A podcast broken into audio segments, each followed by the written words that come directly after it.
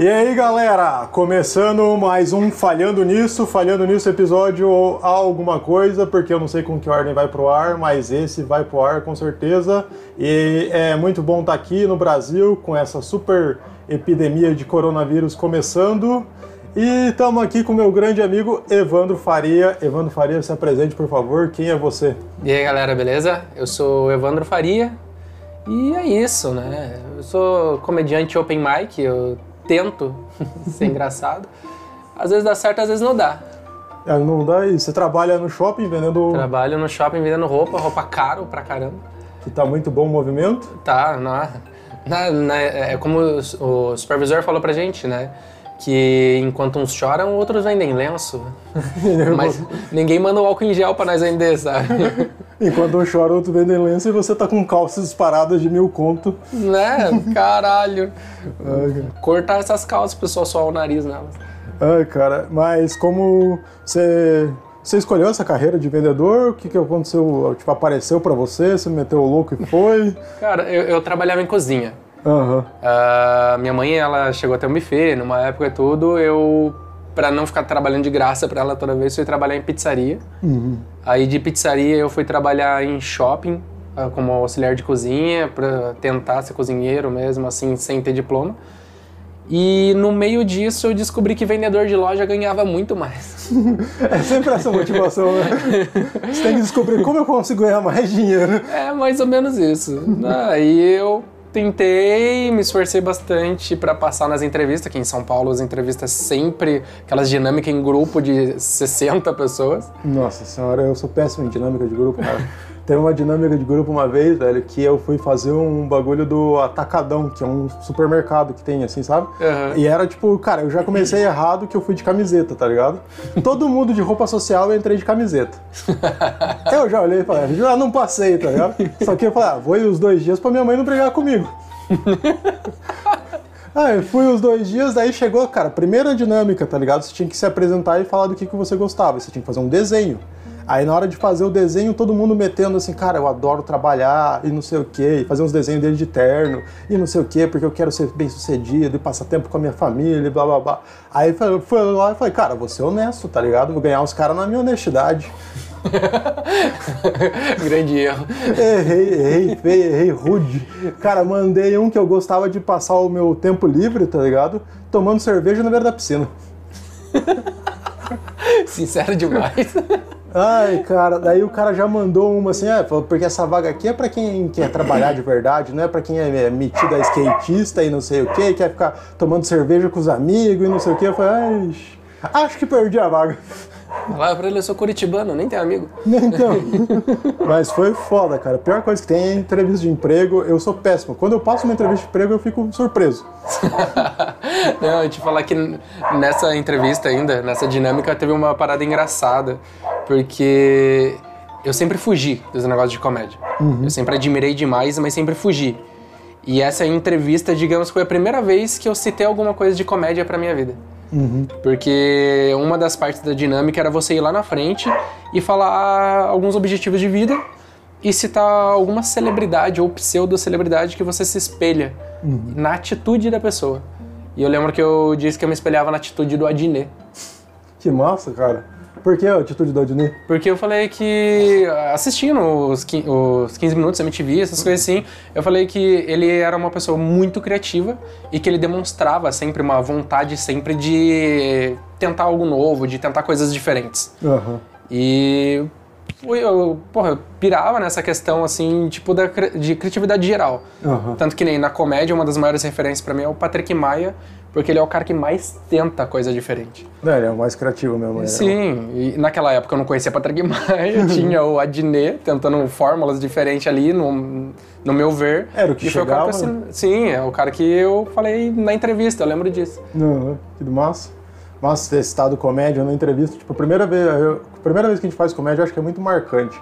Primeira vez que eu fiz comédia, cara, que eu fiz uma piada assim, é quando eu era criança, e eu queria muito pedir uma roupa nova pro meu pai.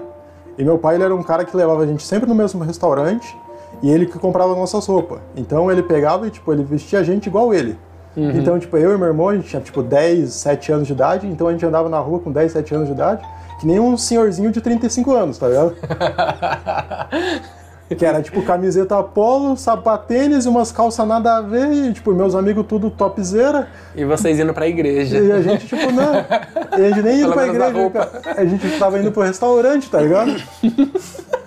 tava indo pro restaurante a gente ia sempre no mesmo restaurante. Daí eu cheguei pro meu pai, fui contar, tipo, a primeira piada, assim, que eu me lembro de ter contado, assim.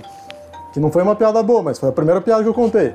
Aí eu peguei e falei pra ele, pô, rapaz, tá vendo? Os caras já estão até preparando nossa mesa lá, porque eles estão vendo a gente vindo com as mesmas roupas de sempre no mesmo lugar. Ótimo. Aí, adivinha? Não consegui a roupa. Mas nesse começo interessante, a gente não vai falar sobre comédia, sobre essas paradas. A gente só está dando uma introdução no assunto. Vamos falar sobre um pouco sobre masculinidade, sobre como a gente lidar com os nossos pais e tudo mais, porque você tem uma interessante com o seu pai, Sim.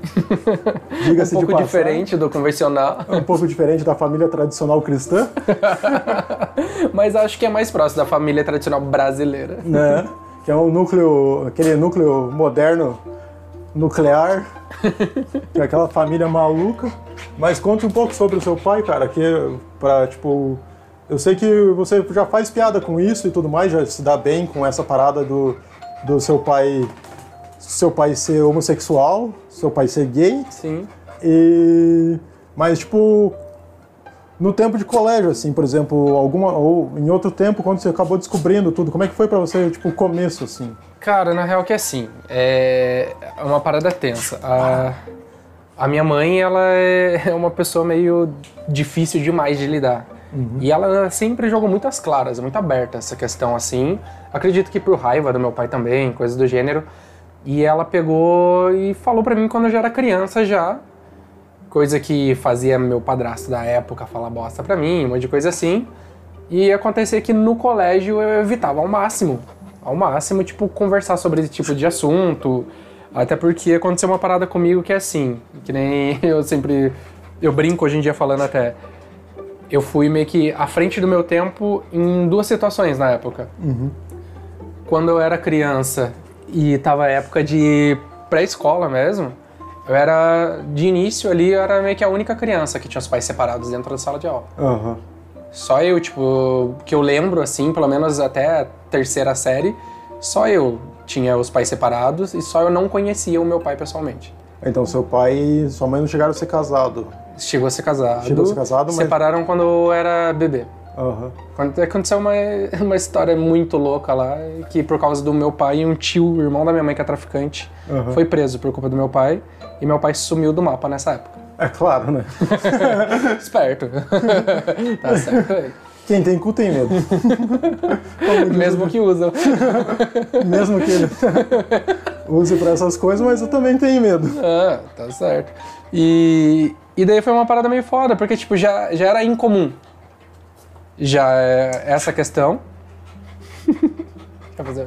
Não, pau. Então, assim, como já era meio diferente essa questão já de ter o pai, os pais separados, já no colégio todo mundo já estranhava, aquilo supria a curiosidade de- da galera. Eu não precisava chegar a um ponto onde eu comentava ah, que meu pai é gay e tudo mais e tudo. Então, a simples questão de eles já serem separados já chocava uma galera e pronto. Uhum. Só que eu sou de São Paulo. Aham. Então, até eu chegar na quarta série, já aconteceu de muita gente ter os pais separados. Não, é normal, tá ligado? Tipo, comecinho todo mundo tá junto, até que a vida vai começando a separar todo mundo. Sim. Meus pais também se separaram quando eu tinha 14 anos, mas na escola, tipo, naquele tempo ter pai separado era um negócio que, você, tipo, que ainda tinha um preconceito, essa parada que você achava que, tipo, que os pais vão viver junto pra sempre. Sim, sim. Ah, hoje em dia já virou uma, uma coisa mais normal e tudo mais, já tá mais Mesmo normalizado. aqui e tudo, porque pra lá o foda é que tem tanta gente Uhum. que gera um, um impacto maior de acontecer mais rápido. Por quantidade de pessoas, simplesmente. E daí, tipo, aconteceu que daí, ah, o pai de fulano, de outra pessoa, de outra pessoa também separado, separado, separado. E daí tem aquela parte que é uma bosta, né? Que em algum momento alguém de outra família que conhece a sua família e sabe da, da história conta pros outros, que conta pros outros, conta pros outros. Chegava, mano, chega um tempo que todo mundo sabe. que é mais coisa que, tipo, você não tem mais como. é, que naquele tempo não tinha internet. Mas Sim. tinha os fofoqueiros. Pra caralho, pra caralho. Aí é um bagulho que eu uso agora no meu texto, que eu comento até, porque é uma realidade que foi foda. Eu já era nerd. Aham. Eu sou muito bom em matemática, por sinal e tudo. E eu era nerd pra caramba, meio. Não digo que era excluidão nem nada, porque eu até conversava com uma galera da sala, mas eu já era nerd. Aham. Aí quando a galera começou a ficar sabendo que meu pai é gay, e pra muitos, dependendo do lugar que a pessoa vive, hoje em dia ainda é uma coisa meio pesada e reclusa, assim, que a galera evita, eu ouvia muita galera cochichando pelas costas, piadinha pelas costas que a galera não fazia na minha cara, umas coisas assim. Aham. Então é uma, co- uma coisa meio embaçada. É, foi Ah. foda, infância, assim, mas me ajudou, cara. Porque, não sei se você viu uma entrevista que o Serginho Groisman tinha feito com um moleque de 14 anos que, que foi adotado por um casal gay. Não, não cheguei a assistir. Ah, o moleque de 14 anos, conversando, dando a entrevista, ele parecia fácil, um cara de 30 dando uma entrevista. Era um- muito mais evoluído que qualquer. Tipo, é que na verdade, assim, as situações Uhum. é, obriga a gente a ser mais maduro, obriga você a crescer mais rápido. Aham. Então, no final, eu agradeço, me ajudou muito, muito. Ah, mas, tipo, deve ter sido embaçado pra caralho. Que nem, por exemplo, você falou, tem piada pelas costas. Tem gente que, tipo, por exemplo, deve achar que. Como existe muito preconceito no mundo, tem gente que deve falar que, ah, tá no DNA, tá. Tem. Nossa, tipo. Ou, por exemplo, fala, fala mal do seu pai, querendo ou não, tipo, ele pode ser gay, mas pode ser uma pessoa. E ele deve ser uma pessoa incrível. Sim. E não tem problema nenhum ser gay e tudo mais. E, mas e no final das contas, tudo ele ainda é seu pai, tá ligado? E a, Sim. e a gente ainda, tipo, a gente vive numa sociedade que a gente tem um comportamento negativo com os gays, com tudo mais. A gente trata de uma Caralho, forma pejorativa. caralho. É a mesma coisa. É, quem tanto você conhece, dos seus amigos em geral, ou você mesmo, que troca uma ideia sobre beber maconha, sair pra curtir embalada assim, de uma maneira como se fosse uma coisa assim, casual do dia a dia. Né? E quando fala pra você só tomar cuidado com uma coisa ou outra, fala tipo como se fosse um brother mesmo. Uhum. Sim, meu pai tem, tem esse ponto, sabe? Que eu, Uhum. porra, é diferente pra caralho do que eu vejo da relação da outra galera. E é uma coisa que eu acho legal, cara, porque faz falta, cara. Pelo que eu vejo de, de geral, faz falta essa conversa, sabe? Aham. De pegar e falar numa boa assim: ah, você quer eh, sair pra beber hoje? Não, beleza, vamos lá então. Mas ó, vai com calma porque eu bebo pra caralho. Você que vai ficar responsável por mim na volta, beleza? o meu pai é desses, tá ligado? Ele Uhum. joga a responsa pra mim porque ele quer arregaçar de zoar. É É, foda. cara. Mas é tipo, é foi embaçado, tá ligado? Tipo, eu acho. Que nem se for que seu, seu padrasto fala umas groselhas sobre isso, provavelmente. Não, o, o pai da minha irmã, na Pai época. da É irmã. que a, a minha mãe, ela teve alguns casamentos. Ah, toda mãe tem alguns casamentos. Não, a minha mãe, ela é... A minha mãe pelo O- menos teve vários. então, a minha mãe, ela é o, o, o perfil masculino da sociedade. Aham, Que sabe aquele negócio que o cara pode casar várias vezes. A minha mãe é esse cara. Ela, minha mãe casou várias vezes. Uhum. Em casa a gente tem três irmãos. Diferença de sete anos de um, de um pro outro. Uhum. Cada um tem um pai e todos tiveram padrastos. a minha irmã, que é a mais nova, acho que ela tá no quarto padrasto dela, alguma coisa assim. Ah, tá colecionando padrasto, tá Vai. ligado? Vai, vai, vai. Não Tipo deu certo, isso. vamos. Vida que segue. É, minha mãe faz uma parada assim também, só que ela sempre arranja um namorado horrível, tá ligado?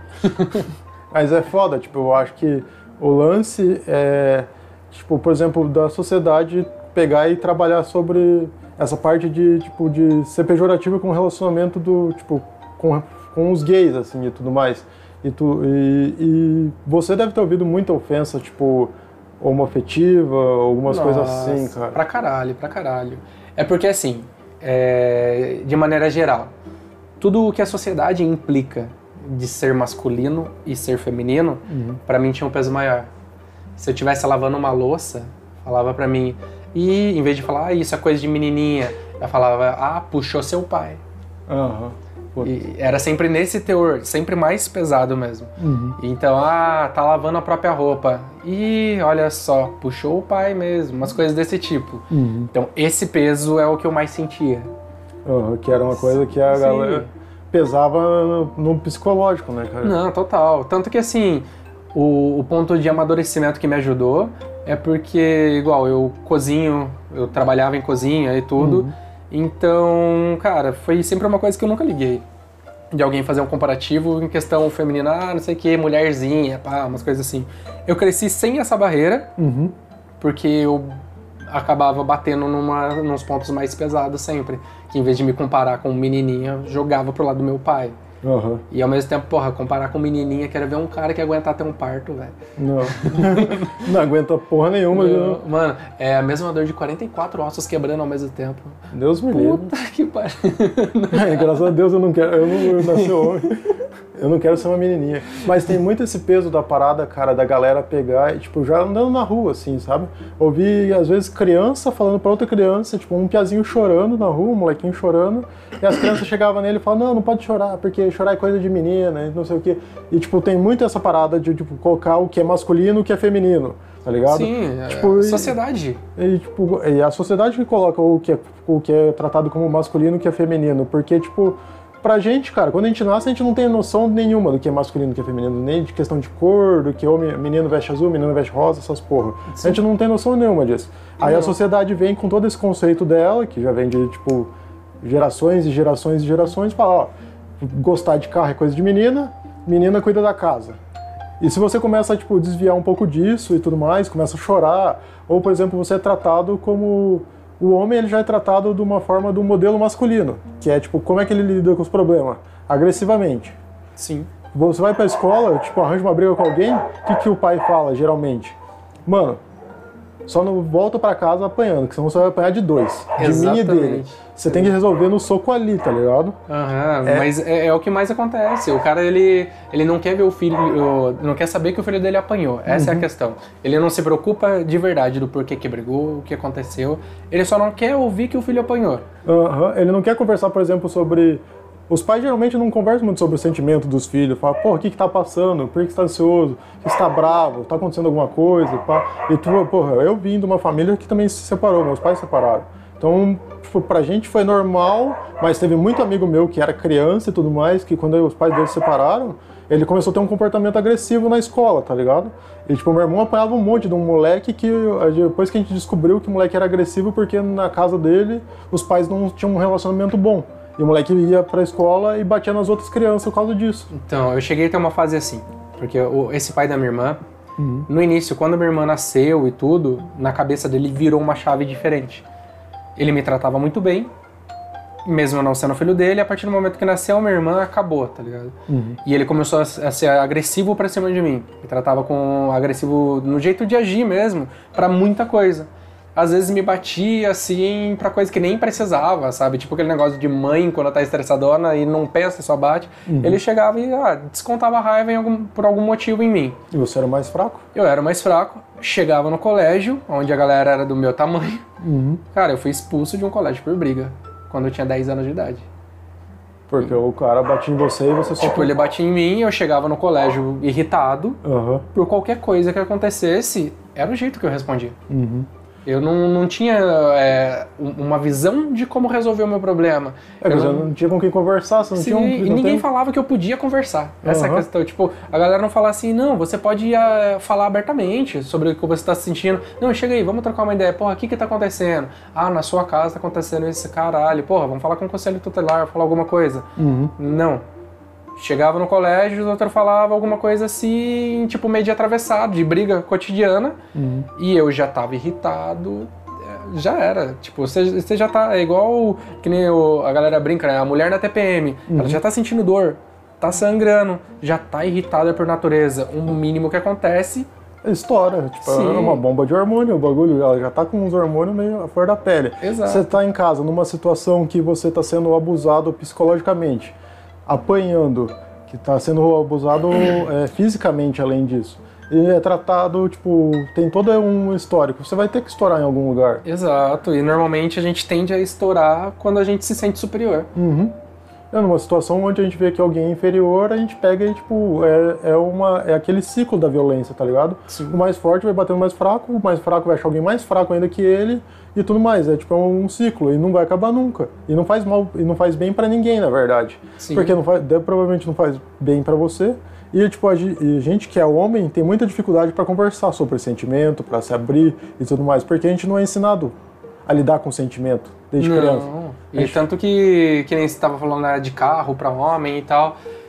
Meu, o que, que a gente mais vê quando a gente. Você é de 89 também, né? Uhum. Eu também sou de 89. O que a gente mais via é que homem tinha que fazer alguma luta Uhum. E jogar futebol. E futebol, como que se resolve a maioria das coisas que a gente via muito na TV antes, quando rolava desentendimento, pancadaria. Pancada É, é o modus operandi masculino. Exato, então não tem como fugir. Se a gente vê sempre aquilo, exemplo só daquilo, a gente vai seguir aquilo. Sim, e tipo, cara, e é muito difícil, por exemplo, a gente vê o, comportamento masculino, ele pega e tipo, ele tem muita dificuldade para pedir ajuda, para falar para alguém que ele tá precisa de ajuda, precisa de uma depressão, ele tá com depressão, ele tem uma ansiedade, que ele tá triste. Tem muito cara que, por exemplo, a gente vê a taxa de feminicídio que existe na sociedade, homem agredido mulher. A gente vê que tem, existe uma Maria da Penha, uma lei dessas, É, que o homem tem que tipo, ser preso por bater numa mulher, porque ele simplesmente ele não, não entende que aquilo é outra pessoa, sabe? É, é- preciso criar uma lei para proteger a mulher. Quando você precisa criar uma lei para proteger uma mulher ou fazer um cara pagar uma pensão, é porque tá errado, tá ligado? O modelo. Exato, porque teria que ser algo natural, algo que já tem que ser estabelecido e pronto. É igual uma coisa simples, que é, explica isso que você falou também. Em São Paulo eu nunca vi um assento preferencial dentro do ônibus. Uhum. E desde pequeno eu sempre aprendi que se entra alguém mais velho ou uma mulher grávida a gente tem que levantar. Então é muito comum você ver a galera dando lugar. Aham. E não- Muito. e não precisa ter o assento. Sim, não precisa. Então, Eu sou de Taubaté, na verdade, não é a capital, mas, porra, Taubaté é uma cidade considerada pequena lá, com, mas na verdade tem 600 mil habitantes. Aham. E eu não vejo idosa em pé no ônibus, tá ligado? A galera levanta, levanta mesmo. Quando eu vim pra cá e eu levantava, eu vi os outros me olhando estranho. E, mas, e aqui tem assento preferencial, tem que ter a porra do assento, senão a galera não dá lugar. Sim. Então é mais ou menos o que você falou, porra, deveria estar escrachado na sociedade de que o cara não pode bater na mulher. Uhum. Daí a sociedade, em vez de explicar desde criança, investir na educação para que isso ocorra no futuro, seja diferente, não. Cria lei que vai, de certa forma, oprimindo Uhum. e daí gera embate. Uhum. Quando- quando- no momento que gera embate, só instiga e continua acontecendo. É, tipo, infelizmente continua acontecendo e tudo mais. E tem muito cara que eu já vi que, tipo, às vezes ele, ele pega, tipo, ele bebe, ele muda o comportamento. Eu já, tipo, participei de, de entrar em briga com um cara que tava bêbado e batendo numa mulher. Porque a desculpa dele é eu tava bêbado. Tá Não, ligado? é Tipo, como se ele não tivesse consciência nenhuma, consciência zero. E a bebida também é, um, é uma forma de escape masculina, sabe? A bebida, a droga, essas paradas, tudo. Ou às vezes o cara se matar de fazer uma academia pra se sentir bem com o corpo dele, tudo. Tudo o homem ele acaba escapando de lidar com os problemas dele de uma forma que ele consiga resolver o problema. Tanto é que quantas vezes, cara, tipo, você tá meio mal, terminou uma relação, levou um, levou um chifre, alguma coisa, não tá eh, satisfeito com o seu trabalho, o que, que os caras falam pra você? Mano, vamos sair pra beber. Uhum. Vamos lá, você tá triste? Tá faltando buceta na sua vida. Não é tipo, você não, você não pode estar triste. Sim, Você não pode ter que tomar um antidepressivo, você não pode fazer uma terapia, você não pode se tratar, você não pode ter um amigo pra falar dos sentimentos. Tem que estar comendo mulher. sim, e vou te falar que eu era um pouco excluído até nesse ponto. Porque a galera não. É, por preconceito geral, a galera não, não me dava uma abertura nesse sentido.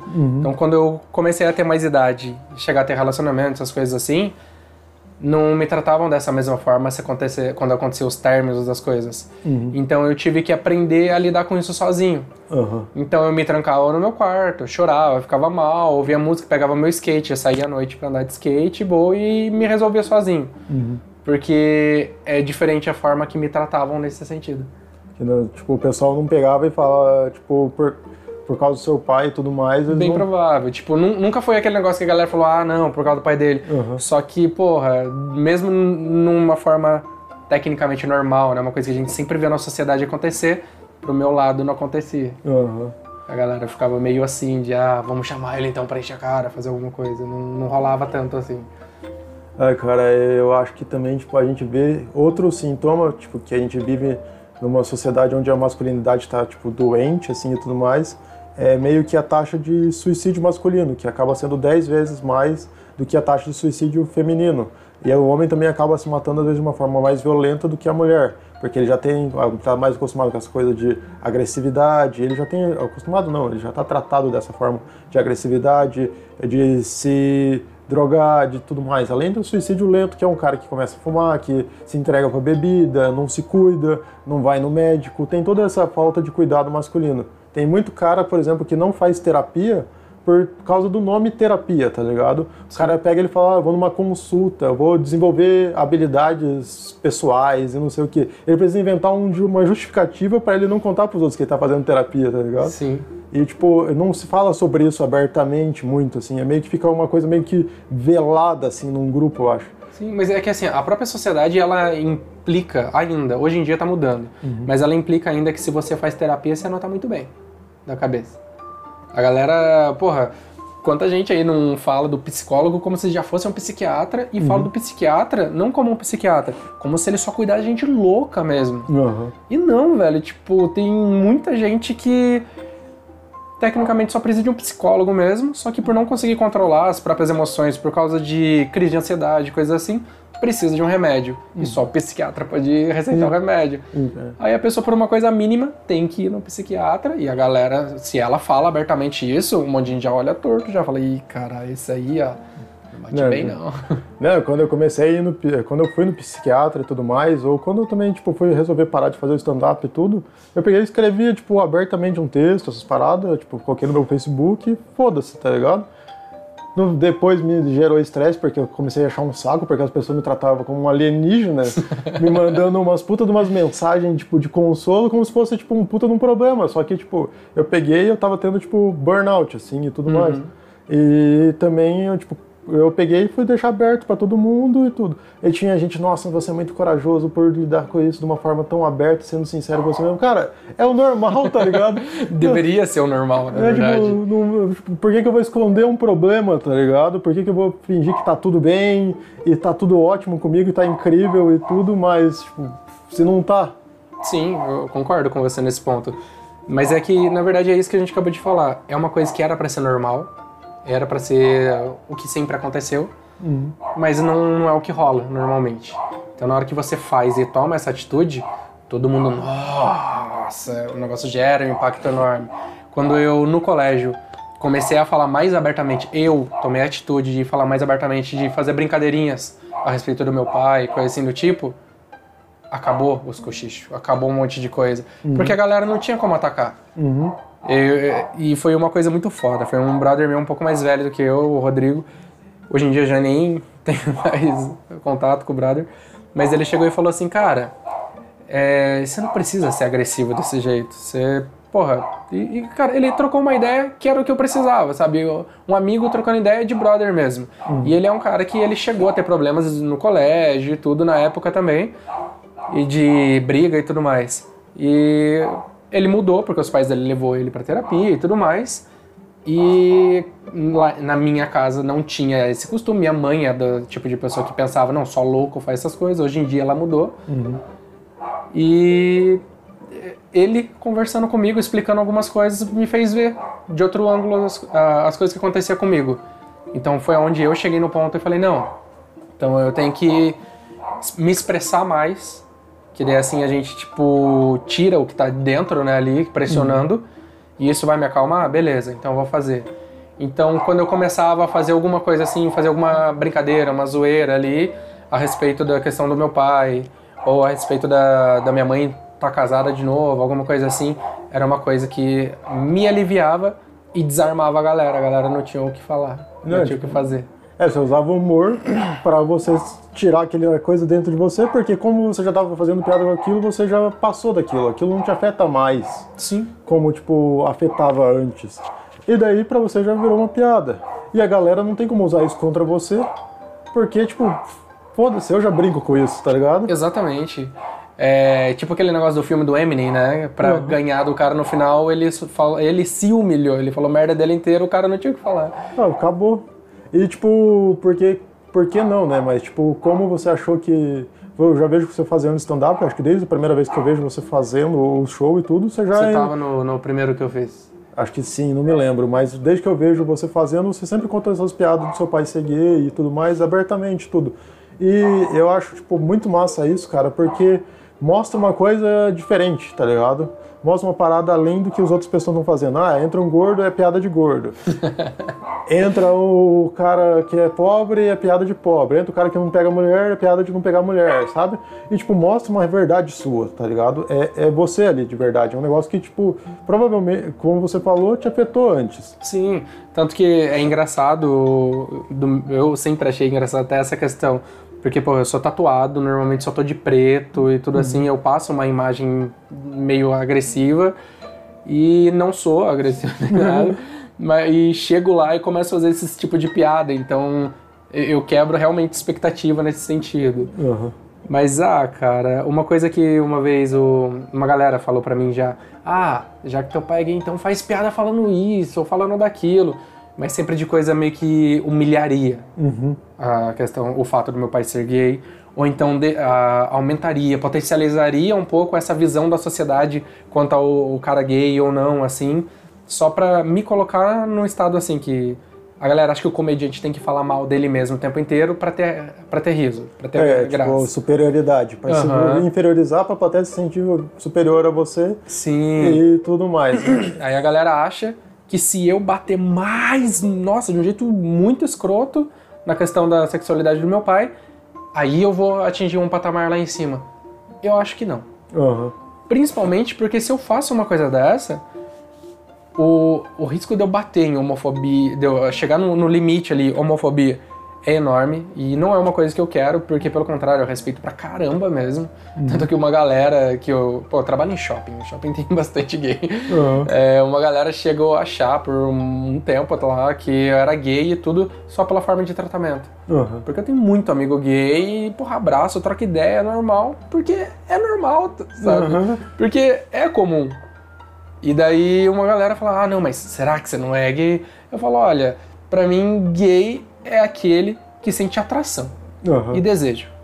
Porra, eu não sinto. E se eu sentisse, foda-se também, sabe? Como Ah, diz aquele tanto negócio. Meu corpo, minhas regras. Mas eu não sinto. Então, porra, eu sei que eu não sou gay por esse motivo. Uhum. Então, quando eu vou fazer as piadas, eu chego sempre num ponto que, assim, eu peso o- o- os teores da piada, vejo se não... Primeiro de tudo, pra mim, não pode ser ofensiva de verdade. Uhum. Aí eu vejo, porra, ela não é ofensiva. Não vou estar batendo no gênero. Uhum. A única coisa que, se tiver, de repente, de ser um pouco ofensivo, vai ser relação pai e filho. Uhum. Não vai ser gênero, aí eu faço. Aham. Aí eu testo com galera do shopping mesmo, que são os meus amigos que são gay. Pergunto pra eles, achou ofensivo? Achou homofóbico? Não. Se todo mundo falar não, eu uso. Se um ou dois já falar que achou, eu não uso. É, eu já caí em erro de fazer piada que fosse um pouco, tipo, machista e tudo mais, que eh, já usaram, tipo, e... Sabe quando o negócio começa a pesar pra você ser machista, você se sente culpado. Sim. Porque você tá, tipo, você tá reforçando aquilo na coisa. Aí você se sente, tipo, putz, você se sente responsável pelo discurso que você tá fazendo. Mesmo tendo muita gente falando, não, é só piada. É só não sei o quê. Não é só uma piada, é um discurso. Sim. Querendo ou não, ainda é um discurso aquilo ali. É porque, assim, a, gente que estuda comédia, e eu falo que estuda é porque não somos comediantes mesmo. Pelo menos não remunerados. Ah, Mas a gente que estuda comédia, por estar sempre vendo e sempre no nosso cotidiano, a gente lê rápido a questão cúmulo de absurdo, a questão do ele está sendo sarcástico. uhum. A galera que não faz isso com frequência, não assiste, só consome de repente no YouTube, uma vez ou outra, ou de repente ah, até vai num comedy assistir, mas ela só consome, não estuda pra saber como que é, ela não pega isso na mesma velocidade. A galera acha que a gente tá dando opinião, acha que a gente tá fazendo um monte de coisa que na verdade não é. É, tipo, eu vou falar, eu- tem muita gente que você tem que pegar e, tipo, desenhar. Sim, Foi o que você falou antes, que a gente tava falando em off, sobre deixar, tipo, às vezes o texto mais burro. Exato, exato. Que a galera acaba comprando mais as ideias mais simples, que ela não precisa pensar, não tem que se esforçar pra chegar ali no riso, onde às vezes ela até vê a piada desenhada, que é coisa que a gente por estar estudando não gosta. Por exemplo, eu vejo uma piadinha ali que eu, eu sei aonde ela vai chegar no final. Aham. Eu já desanimo no começo dela. Uhum. Mas a galera que consome, pelo contrário, quando você olha pro lado e vê esse pessoal, eles estão ans ansioso, querendo ter realmente aquele final que a gente já desanimou faz tempo, sabe? Depois você já olha e fala, ah, já sei. E, tipo, o, o negócio do humor é a surpresa. Se a gente não tá sendo surpreendido, não é engraçado. Sim. Pra gente, pelo menos. Mas pro público que tá ali assistindo e para eles aquilo vai ser incrível, para eles não tanto faz. Não, é exatamente isso, que nem eu até tinha feito no, num episódio lá comentando a questão do, do top 10 de uhum. comédia nacional. E o meu top 10 é a Mel Maher. Uhum. Ela é a top das top para mim no Brasil. Por quê? Porque sempre que ela faz a piada, ela te joga muito ao contrário no punch final. Uhum. Você se perde mesmo. Você fala, caralho, como que chegou nisso, sabe? Você se perde. E é muito diferente de quando você tá vendo, de repente, lá um Whindersson Nunes no palco, que ele tá fazendo ali, você no começo já sabe onde ele vai ir e ele realmente faz aquilo. E você tipo, não foi surpreendido em um momento. Sim, aí você vê o Whindersson, tipo, milhões de seguidores, a Mel Maher com 22 mil seguidores. Você olha assim, puta que pariu, velho. É, triste isso, né, cara? Mas. É Falando sobre seu pai, acho que pra gente fechar assim, ele já viu você se apresentando? Cara, ele me viu quando eu tava fazendo meu texto sobre shopping. Sobre shopping, mais que o texto que Eu vi meu pai poucas vezes, pra ser uhum. bem sincero. Eu conheci ele, eu tinha 22 anos. Uhum. E a... depois disso eu fui ver ele de novo no ano passado, sabe? Uhum. Então você não tem muito contato assim de pessoalmente? Pessoalmente não. Meu pai ele mora em Maceió ah, e eu moro aqui. E meu pai só foi ter realmente contato, me procurar para falar comigo e tudo certinho para esclarecer algumas coisas, porque que ele tinha sumido e tudo, quando eu saí de vez do estado de São Paulo. Uhum. Que ele sabia que eu não tinha mais tanto contato com a minha mãe, que ah, os dois tiveram algum tipo de treta, que nenhum dos dois quer falar o que que é, mas ele ficou no receio de falar de verdade comigo, tentar me conhecer pessoalmente, enquanto eu estava próximo dela. Uhum. E você sente falta, por exemplo, disso? De ou Cara, quando você era criança sentia, mas hoje em dia tá tipo ok? Cara, me tornou uma pessoa diferente. Uhum. Por exemplo, eu, eu brinco às vezes ali que às vezes eu me acho uma aberração. É, eu já cheguei, sem motivo nenhum, a ficar mais de quatro anos sem falar com a minha mãe, sem mandar mensagem, sem ligar, sem nada. Eu mal falo com os meus irmãos e eventualmente mal falo com meu próprio pai mesmo, é muito raro. Uhum. Eu falo com qualquer um deles. Não porque eu não sinta falta, por alguma coisa do tipo assim, mas é que a, eu tive uma criação onde era assim, é, não interessa o porquê que seu pai não tá aqui, segue a vida. Uhum. Sempre muito assim, continua, só continua, só continua. Isso é um problema para depois. Você se preocupa com os problemas daqui agora. Exato. Enfim. Então o que acontece? No meu dia a dia, eu tô tão preocupado com as minhas próprias contas, com a correria, ou igual agora, ah, tem um show não sei na onde, esse final de semana eu vou me apresentar sexta, sábado e domingo, ou vou fazer alguma coisa assim. Tô no shopping, ah, vou fazer o podcast, vou fazer o desafio, vou fazer alguma coisa assim. Cara, eu literalmente não penso na minha família uhum. nessas horas, porque eu fui criado para deixar pra última hora isso. Uhum. Aí a consequência acaba sendo essa, tipo, quando eu paro para olhar no celular, falo, caralho, quando foi a última vez que eu falei com meu pai? Uhum. Eu fui ver sem mentira, eu falei, eu mandei mensagem para ele faz poucos dias. A última vez que eu tinha respondido uma mensagem dele, não foi nem eu que tinha mandado, tinha sido no começo de novembro. E eu nem me tocava. Para mim, que eu pensei assim, ah, deixa eu ver aqui, acho que faz umas duas semanas que eu não troco ideia. Uhum. Ah, mas meu pai, por exemplo, eu conheço ele desde que eu era criança, não é diferente disso, não é muito distante disso, porque eu e meu pai, a gente também nunca trocou ideia. De trocar ideia. Era coisa tipo, a gente conversava, até hoje, a gente conversa sobre bagulho de futebol e só. O nosso assunto é o Flamengo. é a única coisa que a gente tem de assunto assim, de em comum, que ele me fez torcer pro Flamengo quando era criança, e nosso assunto até hoje é o Flamengo. É só isso. Aí meu pai me manda, tipo, parada do Bolsonaro, eu odeio o Bolsonaro. meu pai me manda bagulho de Deus, eu sou ateu. Não contei para ele, mas sou ateu. Porque eu não posso ter esse tipo de diálogo com ele, sabe? Eu, não, eu vejo que a gente tem uma barreira, sabe? É tipo uma coisa tipo, que a gente nunca teve esse relacionamento, sabe, de pai e filho que a gente vê na novela, que a gente vê nesses filmes e tudo Sim, mais. Sim, mas é porque se você olhar de verdade, novela e filme usa tanto isso porque é um sonho. Uhum. Não é uma realidade. Se fosse uma realidade, não ia dar audiência para eles. E é, só, tipo, é, é, é por isso que você também vê hoje em dia que, tipo, eu acho que eles estão mudando essa parada. De colocar mais a realidade na, nos filmes e tudo, dos relacionamentos mesmo. Sim. De uma forma nua e crua, do que inventando essas coisas, e colocando nuances e tudo, como se fosse perfeito e blá blá blá. Porque, tipo, a gente vê que aquilo ali é mentira. E quanto mais real, mais a gente, tipo, acredita no bagulho. Por isso que eu falo do seu texto, que eu vejo, tipo, eu vejo que é você ali, tá ligado? É real. Por isso que eu acho, porra, isso é legal. Sabe? Eu não, eu não quero ver uma coisa que seja mentira.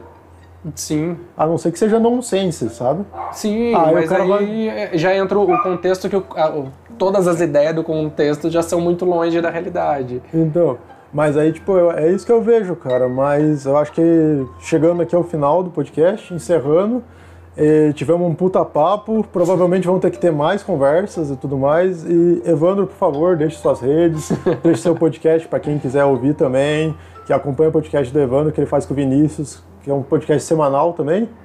É, é pra ser. Tem vez que falha, tem vez que não. O episódio, esse último episódio agora eu atrasei ele, porque a gente fala muito sobre o, o senso ateu. E daí eu dei uma atrasada. Eu falei, não, eu vou esperar um pouquinho. Quando vamos amadurecer essa ideia. Eu quase não tenho ouvinte, daí eu perder todos de uma vez agora é foda. É, eu sou o Evandro Faria. No Instagram é Evandro Não Faria. No podcast é Não Faria Podcast. É isso aí, galera. Muito obrigado. Vocês foram incríveis por terem ficado em silêncio ouvindo a gente e vocês são ótimos. Muito obrigado. Acompanhe esse podcast. Valeu. Valeu. Falou. Eu não mandei? Não vai a Jesus Você fez mais um?